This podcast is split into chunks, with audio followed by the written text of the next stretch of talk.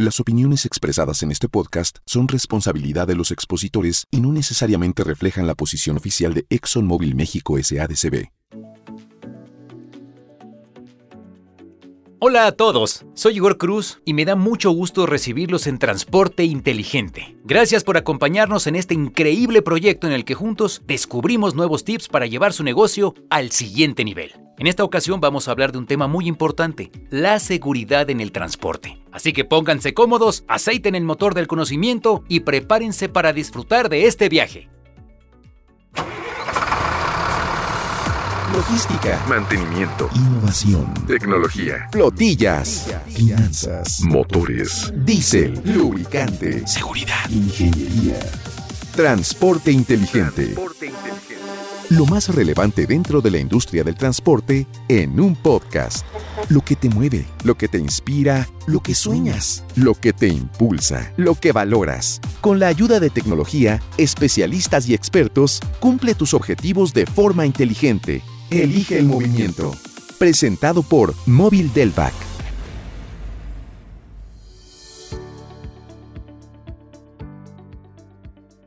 El día de hoy le damos la más cordial de las bienvenidas a nuestro invitado. Él cuenta con más de 20 años de experiencia en el ramo de compras, importaciones, negociación y desarrollo completo de cadenas de suministro. El ingeniero Vicente Estrada. Gracias por acompañarnos. ¿Cómo está? Hola Igor, muy bien, muchas gracias. Muy agradecido por la invitación y encantado de poder compartir mi experiencia con el público que nos escucha. Muy bien, pues entremos en materia. Como ya lo comentamos, hoy nos vamos a enfocar en la seguridad en el transporte. Ingeniero, usted como consultor experto en logística, ¿puede decirnos cuál es el papel que juega el transporte en la cadena de abastecimiento? Bueno, pues es eh, básico, es un factor indispensable en cualquier cadena de abastecimiento. Representa la unión de las piezas de la cadena entre las materias primas y los centros de producción, entre los centros de producción y los puntos de distribución, de embarque, en el cruce mismo de las fronteras y por último hasta la llegada al consumidor final.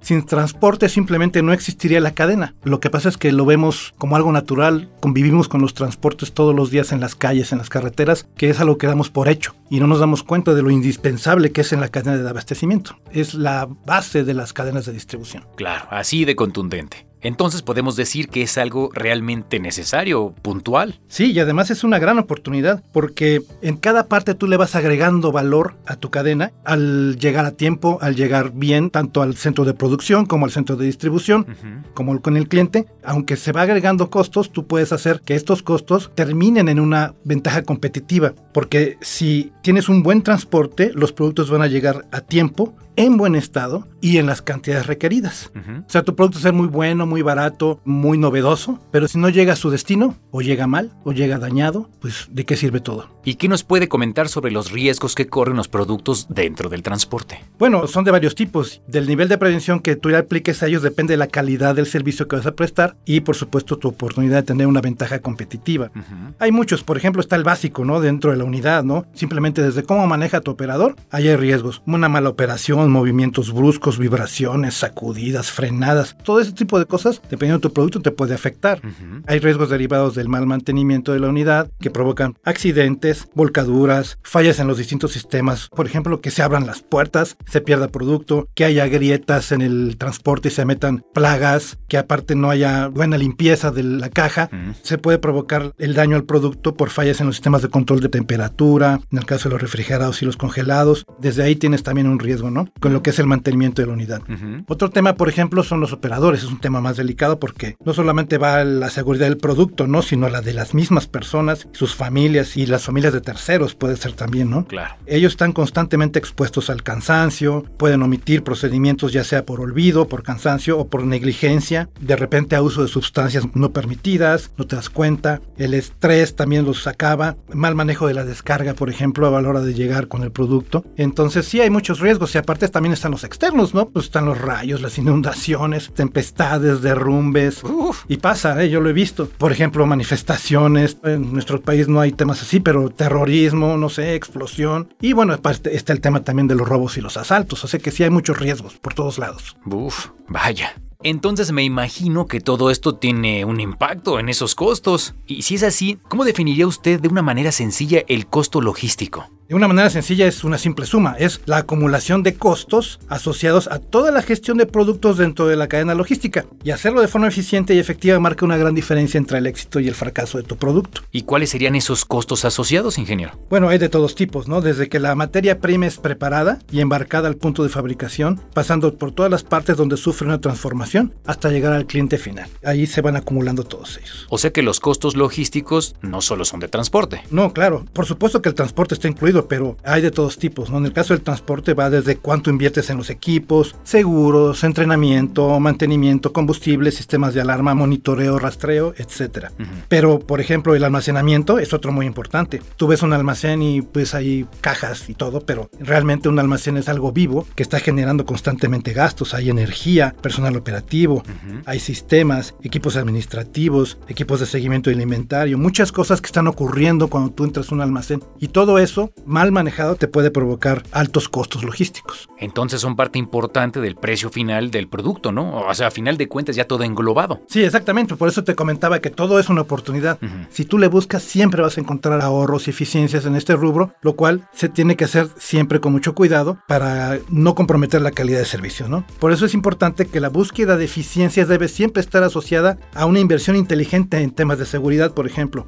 Hay que cuidar todos los riesgos que puedan comprometer la llegada a tiempo y en buen estado los productos a su destino. Es lo que tienes que enfocarte, porque un solo embarque perdido puede traer pérdidas no solo por el evento mismo, sino por los efectos que va a tener en la cadena de manufactura y distribución y la afectación al cliente. Que no haya el efecto dominó y se rompa la cadena. Así es. Esto es Transporte Inteligente. Conoce la opinión de expertos y cumple tus objetivos. Bueno, continuamos platicando con el ingeniero Vicente Estrada. ¿Podría comentarnos cómo podemos estructurar el tema de la seguridad en el transporte? En realidad es algo muy sencillo, es como cualquier proceso al cual quieres dar un orden, lo quieres mapear, ¿no? Lo que haces es segmentarlo en ciertas fases o etapas y así aseguras no perder el enfoque y darle coherencia a tu plan de seguridad. Ah, vaya. ¿Nos podría hablar más sobre estas etapas, por favor? Claro, por supuesto. Mira, primero lo que necesitas es saber dónde estás parado, ¿no? Sí. Eso se le llama la evaluación de riesgos, que en qué consiste es analizar todo tu entorno y medir la probabilidad de que ocurra algún evento y aparte qué impacto tendría considerando las amenazas y vulnerabilidades que tiene tu producto. Con esta información tú ya planeas de qué manera vas a enfocarte a cada uno de estos riesgos que identifiques. Esto te lleva a la siguiente fase que se llama tratamiento de riesgos. Aquí comienzas por ordenarlos entre los que más impacto te van a generar, los que más te pueden afectar, y entonces buscas estrategias para mitigarlos, recordando que no hay inversión cara a la hora de afrontar un robo y sus consecuencias. claro. Ya con los riesgos evaluados y la lista de acciones a tomar para cada uno, pasas a la tercera fase, que ya es el plan de acción. En esa etapa se deben plasmar las ideas, pero también hacerlo en medida del tiempo y del presupuesto con el cual van a ser ejecutadas. Un plan efectivo no es solo el que identifica acciones a tomar con cada riesgo, sino el que además te asegura el acceso a los recursos para su cumplimiento y determina las responsabilidades y prioridades. O sea, no únicamente debe incluir el qué, sino el cómo, quién, con qué recursos lo va a hacer. Ya. Muchos planes de acción ahí se quedan archivados precisamente por eso, porque no cuentan con esos puntos importantes, no fueron hechos completos, ¿no? ¿Y este plan de acción ya sería la última etapa? No, no, no, quedan dos fases todavía. Está, por ejemplo, la fase de seguimiento, ¿no? Cualquier plan, pues al momento ya de ejecutarlo va a tener variaciones y te vas a encontrar con cosas siempre. Los planes de acción siempre son perfectibles y para esto es indispensable el seguimiento a los eventos para identificar con prontitud los posibles incidentes, detectar y documentar fallas en los procedimientos y una vez identificados, informar a la dirección para que pueda tomar decisiones rápidas y eficientes. O sea, no puedes considerar que un plan de acción funciona si no le has dado seguimiento y no lo has documentado. Claro. Y esto precisamente te lleva a la siguiente fase, que es la revisión, que es encontrar oportunidades de corregir o actualizar el plan, que igual viene como un ciclo nuevo, ¿no? Mm. Revisar un plan de acción siempre te va a ayudar a mejorarlo o actualizarlo, ya que muchas condiciones cambiarán con el tiempo. Hay nuevos riesgos, nuevas tecnologías, legislaciones, muchas cosas cambian, ¿no? Sí, sí, sí. Ingeniero, en cuestión de seguridad, he escuchado el término cuadrado del delito. ¿Nos podría comentar, por favor, a qué se refiere esto? Sí, desde luego, es un término muy útil y que te ayuda a la prevención. Para explicarlo mejor, permíteme comenzar con un concepto paralelo, con el que estamos tal vez más familiarizados, que es el triángulo del fuego. ¿no? En el caso del fuego, sabemos que se necesitan tres factores para que se produzca, que haya un combustible, que haya calor y que haya oxígeno. sabemos también que atacando al menos uno de ellos podemos prevenirlo o en su caso apagarlo. Sí. A esto se le llama el triángulo del fuego. De forma parecida, para que se consuma un delito existen cuatro factores principales en los cuales te puedes enfocar, que son el motivo, la oportunidad, el riesgo y el tiempo. A esto se le conoce como el cuadrado del delito. Ok. ¿Y cómo es que interactúan estos factores? El primero de ellos tiene una característica especial que es que no está en nuestras manos evitarlo, ¿no? Este es el motivo, que son las causas que tiene un delincuente para cometer un delito. Pueden ser de tipo político, pasional, de venganza, fanatismo religioso, económico u otros. En nuestro entorno, la mayoría de los motivos que la gente tiene para delinquir son por temas económicos, de pobreza, urgencia de recursos, o porque encuentran el delito como algo fácil de hacer para tener dinero.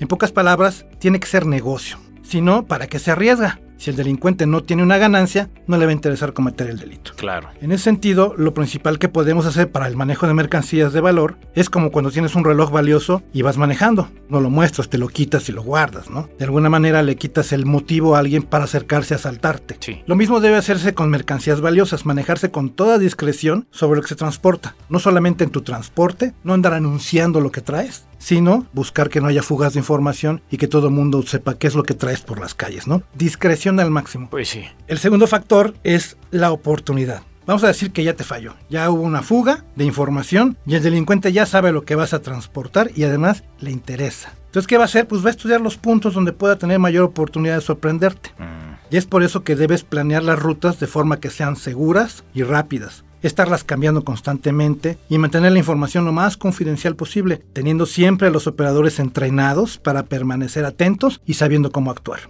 En resumen, para reducir la oportunidad hay que encontrar formas de hacerle al ladrón más difícil cometer el delito. Pues sí. Hay mucha conexión entre estos dos factores. ¿Qué hay de los dos restantes? Bueno, efectivamente, como dices, todos interactúan. El siguiente factor es el riesgo, pero este es el riesgo para el ladrón, no para nosotros. O sea, también él está corriendo riesgos. El riesgo para el ladrón es la posibilidad que existe de que al cometer un delito sea descubierto, que sea grabado, que alguien lo identifique, que lo capturen, que lo encarcelen, inclusive puede llegar a perder la vida. Sí. Él siempre va a sopesar esos riesgos contra la ganancia que podría obtener. Entonces, si ya conoce lo que se va a transportar, le interesa y además ya identificó lugares o situaciones para acercarse a ti, hay que incrementarle el riesgo para que piense dos veces antes de intentar sorprendernos. Ok. Hay muchas formas de aumentar los riesgos para el ladrón, como son las alarmas, las cámaras, las escoltas policíacas, las caravanas, los blindajes, los rastreadores GPS, la desconexión a distancia del motor, muchas cosas que te pueden servir para eso. También es importante que los factores de riesgo además estén a la vista, que él sepa que hay un riesgo y que de alguna forma se entere de que existen para que sirvan también de disuasión. Por eso muchos transportes ves que dicen seguido por GPS o monitoreado por la policía, ya para que le piensen, ¿no?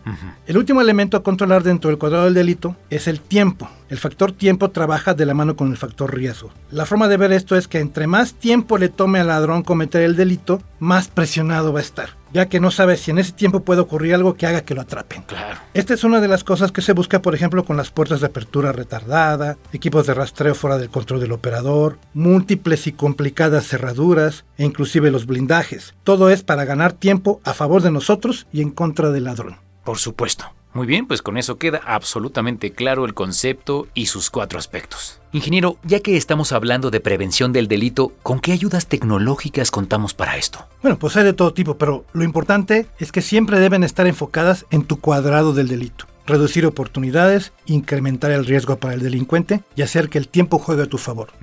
Hay sistemas instalados en los transportes que inmediatamente avisan si se detiene o si se desvía de su ruta. Por ejemplo, esto le puede servir al operador mismo si lo van llevando a él y él se desvía de la ruta porque por X razón se da la vuelta donde no debe, pero él sabe que de alguna manera está avisando. ¿no? Mm, Hay botones de pánico, cámaras en la cabina, cámaras externas que ayudan a observar lo que ocurre y permiten reaccionar, alarmas silenciosas que dan aviso a oficinas administrativas y a las autoridades una vez que las active el operador. Hay sistemas biométricos que identifican si un transporte está siendo operado por quien debe ser y no por otra persona, y solitos avisan sin que nadie se dé cuenta. Sistemas que desactivan e inhabilitan la unidad vía remota sin intervención del operador. Y por supuesto los sistemas GPS, que hay muchas aplicaciones de esto. Sí. No nada más es ponerlos en el vehículo, sino inclusive se pueden esconder dentro de la mercancía para darle también seguimiento a esta si finalmente es robada. En fin, tecnología para aplicar en seguridad hay mucha. Y bueno, de todo esto que nos acaba de mencionar, ¿cuál recomienda usted más? Lo que recomiendo es no invertir en estrategias sin un conocimiento y una asesoría adecuada. Yo veo dos cosas. Una, saber que estás cubriendo tu cuadrado del delito. Sí. Y otra, buscar ayuda. Siempre lo mejor es buscar ayuda. Cuando se trata de mejorar la seguridad logística, aliarse con un socio estratégico que ponga a tu servicio sus conocimientos, experiencia y recursos tecnológicos para brindarte soluciones de acuerdo a tus necesidades es una sabia decisión. Yo te lo recomiendo. ¿Por qué? Porque te vas a confundir ahí cualquier cantidad de cosas. Si tú te metes, por ejemplo, a internet, vas a encontrar mil ideas, mil gente vendiendo cosas de todas marcas, de todos los orígenes. Pero no nada más es comprar equipos, los equipos necesitan servicio, necesitan mantenimiento. Claro. Hay temas de garantía, de experiencia, de refacciones que tú no vas a conocer a menos que busques asesoría, busques apoyo. La decisión más sabia, usted lo ha dicho. Es una gran recomendación. Y otra cosa, ingeniero, una duda. ¿Existe algún catálogo de las mejores prácticas para que logremos tener un viaje seguro? Bueno, sí, existen muchas buenas prácticas identificadas para cada tipo de producto y transporte, pero hay unas básicas como el sentido común, como la atención al detalle y no subestimar los distintos riesgos. Ujú. Yo lo veo también un poquito como saber que esto es un equipo. O sea, no nomás es el camión como tal, sino asegurar todo lo que hay detrás. Es como un equipo de carreras en el que tienes técnicos, gente en la pista, gente dando seguimiento al carro, cómo va. Ujú. Básicamente es esto, preparas todo lo que pasa antes de que un coche sale en las carreras y vas acompañando a tu piloto. ¿En qué consiste aquí? Por ejemplo, contar con la totalidad de los documentos, tenerlos en orden por parte del personal administrativo. Ese es uno de los elementos que directamente provee seguridad a la empresa de tu transporte. Ya de entrada. Sí, de entrada. Después, verificar que se cumplan los protocolos de salida, el cuidado personal y salud de los operadores, tener la documentación necesaria al alcance del operador y de la empresa. Por otro lado, revisar que el camión de carga cuente con los mantenimientos y puntos de seguridad en condiciones óptimas. Ese es de los primeros pasos que se deben seguir en materia de seguridad. Claro. Otra cosa, por ejemplo, es conocer los reglamentos de seguridad vial en los estados por donde transitará la carga. Existen variaciones de legislaciones en cada estado y deben ser cumplidas en todo momento. Y si te fijas, todo esto no lo hace el operador, lo hace todo el equipo, ¿no? Sí, sí. Es importante también dar información al operador de qué tipo de mercancía va a transportar, la cantidad de los bienes a su custodia y la información completa del viaje. Recuerda que el operador, pues en cierto momento va a estar solo y él necesita tener toda esta información. ¿no? Sí. Otro tema, por ejemplo, los seguros. Es importante cerciorarse que la póliza de seguros se encuentre vigente, que los pagos estén puntuales. Esos puntos son vitales para que tanto el operador como el camión de carga se encuentren bajo el amparo de esta compañía en caso de un accidente. Ujú. Previo a la salida, se deberá verificar que toda la inversión tecnológica hecha para controlar la eficiencia y cuidar la seguridad haya valido la pena, es decir, que esté funcionando correctamente. Ujú. ¿De qué sirve que tengas cámaras si hayas invertido en sistemas de seguimiento si están desconectados, si se les olvidó activarlo? Muchas veces pasa algo y, oye, el sensor de temperatura, ah, es que no se lo pusimos. Oye, es que la alarma es, ah, es que no funciona. Entonces tienes que asegurarte y darle checklist a todo esto y así evitas sorpresas a la hora de los siniestros, cuando no hay información vital para su resolución por fallas en estos sistemas. Pues sí. Y algo muy importante, no pensar que cuando el camión dejó el andén ya terminó todo. Al contrario, ahí es cuando comienza la jornada, que es lo que decía yo de manejarte como un equipo de carreras, ¿no? Sí. Debemos acompañar con toda nuestra atención y herramientas a nuestro operador y su equipo hasta la llegada segura a su destino. Excelente. Bueno, pues ahí lo tienen. Palabras de nuestro invitado del día de hoy, el ingeniero Vicente Estrada. Algunas acciones que podemos y debemos poner en práctica en este renglón. Cumple tus objetivos de forma inteligente en Spotify. Síguenos.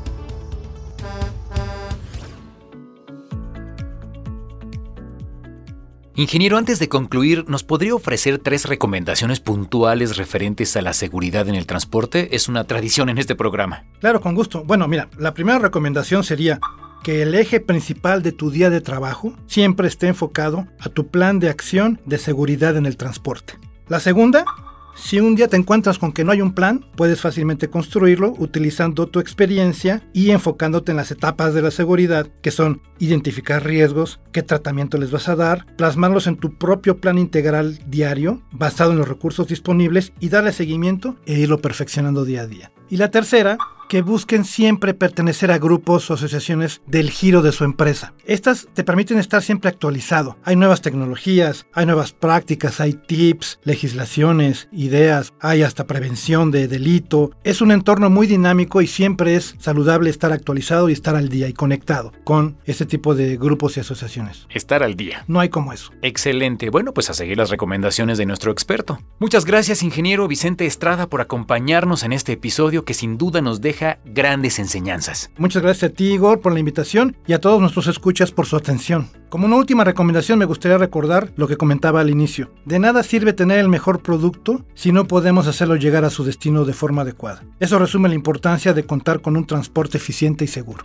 ¿Ahí está? ¿Tomaron nota? Bueno, pues de nuevo muchas gracias por compartir con nosotros sus conocimientos y experiencia, ingeniero. Y gracias también a todos ustedes por escucharnos. Los esperamos en nuestro siguiente episodio. Continúen conectados. Síganos en LinkedIn como Móvil México y coméntenos qué acciones toman ustedes para procurar la seguridad de sus transportes. A nombre de la de Transporte Inteligente, su servidor y amigo Igor Cruz se despide. Gracias y hasta cualquier momento.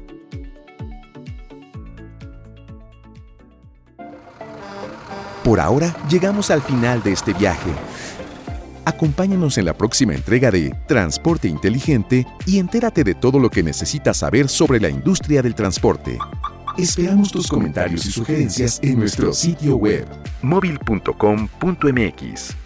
No olvides suscribirte en Spotify para cumplir tus objetivos de forma inteligente. Elige el movimiento. Presentado por Móvil Delvac. Para conocer más sobre los beneficios que los productos y servicios móvil tienen para tu flota, contacta a tu distribuidor más cercano.